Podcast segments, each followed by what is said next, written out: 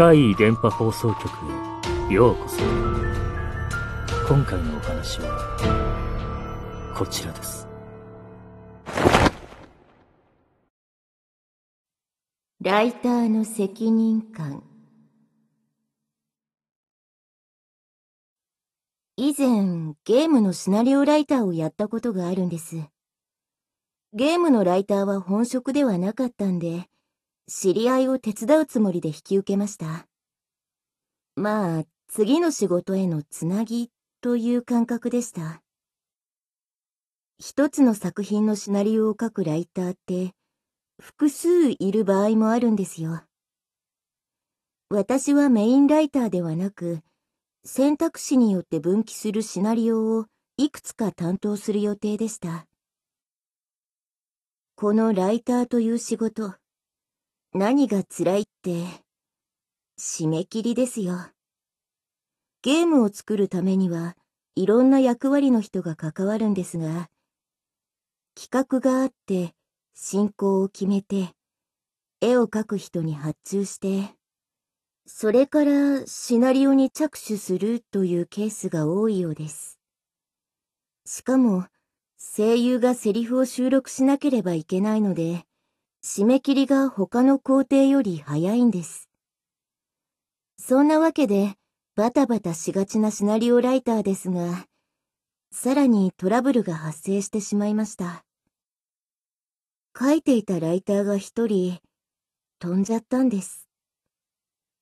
飛ぶというのは、消えたとか失踪したとか、まあ、逃げたということです。業界では決してありえない話ではないんですよ。大体が締め切りのプレッシャーに耐えられず、自信も失って逃げ出してしまう、というケースでしょうね。そうなると当然、残っている他のライターの負担が増えます。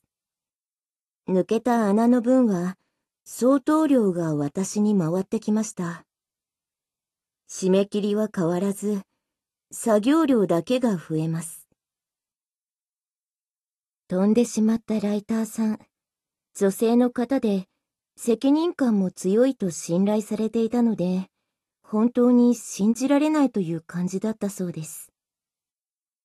基本的にはメーカーの人とはメールでやり取りをして、スカイプでミーティングをすることもありました。社員以外は会社に行くこともまずないので、基本私たちはテレワークですね。そんな中、連絡が取れなくなってしまったと。私は彼女が途中まで書いていたシナリオを会社から受け取り、その続きを書くことになりました。昼間、家で一人パソコンで執筆していると、何か、いろいろと音がするんですよ。上の階を人が歩く音とか、パキッという家鳴りみたいな音とか、なかなか集中して書くことができません。そんな時、食器棚の中からカチャカチャという音が聞こえました。さすがにこれはおかしいと思いました。続いて、パリッという何かが割れる音。確認してみると、ティーカップのソーサーだけが割れていました。私は嫌なものを感じながらも、新聞紙を持ってきて、その割れたソーサーを包もうとしました。ガムテープでぐるぐる巻きにして、燃えないゴミの日まで放置しておこうとしたんです。その時、ふと新聞のある記事が目に入りました。アパートで火災があったという記事。その新聞は全国紙で、当時私の住んでいた大阪とは近くなかったようで、特に気にせず、割れたソーサーを包みました。執筆に戻りしばらくして、シューという音が聞こえました。一瞬、ガスが漏れてると思い確認しましたが、異常はありません。匂いもなし。でも怖いので、一応換気しておこうと窓を開けると、そこに真っ黒い人間が立っていました。ここ、マンションの4階です。そこに目だけが白く、他は全身真っ黒な人間が立っている。その時、背後のパソコンからピコンとメールを受信した音が鳴りました。ほんの一瞬気を取られた時、その黒い人間が動きました。部屋に入ってこようとしている。そう察知した私は、素早く窓を閉めました。数秒、そのまま立ち尽くしていたでしょうか。とにかく書かなければいけない私は、気分を変えるため、近くのスーパーへ買い物に行きました。飲み物などを買い込んで家に戻ります。正直、このまま散歩でもしたい気分でしたが、さすがにそれは時間的に厳しい。またパソコンに向かい作業を始めると、最悪なことに気がつきました。あの真っ黒な人間、部屋の中にいるんです。パソコンを挟んで、私の真正面に。そいつが手を伸ばしてきました。そして、キーボードを指さしてくるんです。鬱陶しいなぁと思いつつ、その時、さっきメールが来てたことを思い出しました。そのメールを確認すると、ゲーム会社からでした。この会社の人たち、完全に夜型人間になっていて、夜にスカイプで通話したり、深夜の2時に絵師さんと打ち合わせをするなど、結構めちゃくちゃでした。それが、こんな日中にメールが来るなんて珍しい。開いてみると、それは私が執筆をお願いされたシナリオでした。飛んでしまったライターさんが途中まで書いたものをもらって、続きを書いていましたが、なんと、私がもらったものよりも進んでいるシナリオだったんです。なんで今頃、渡すのを忘れていたのかもしれません。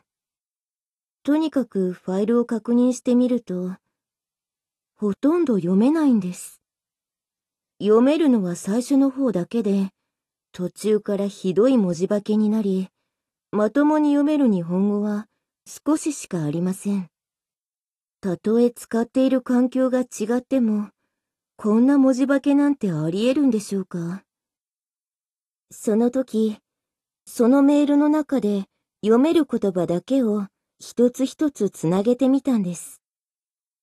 すると、あつい、もう、いやだ、しにそう、と読めることに気がつきました。不思議な偶然もあるものだと思いながら、そういえば飛んだライターさん、確か東北出身だと聞いたことがありました。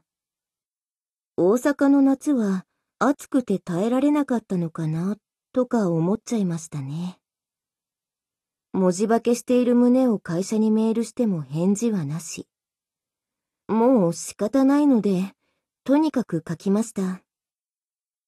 あの黒い人は、しばらくすると消えてくれたので、それは良かったのですが。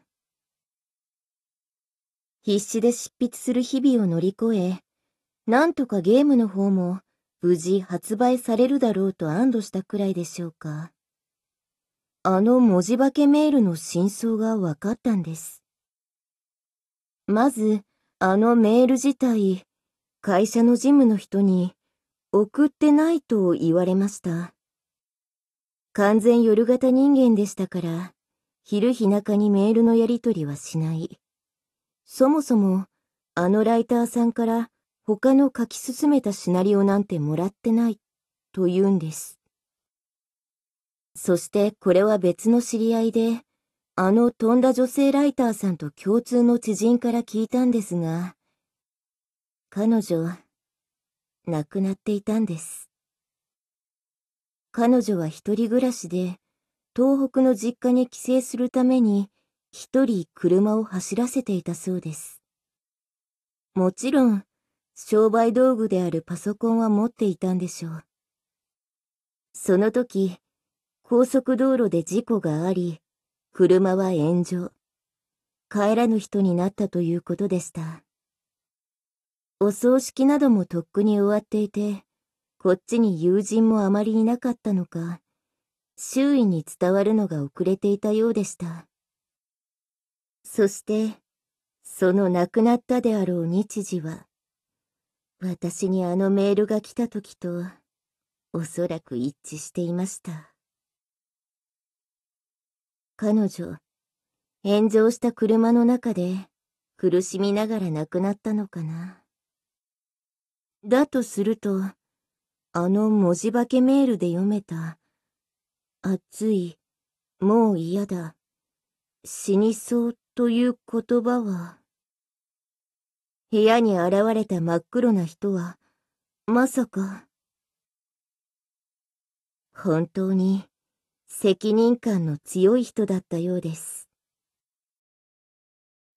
あのゲームが無事に発売されることが、彼女の供養になってくれることを願ってやみません。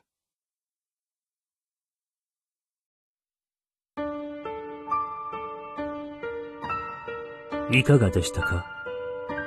次は、あなたの身に起こったお話を聞かせてくださいね。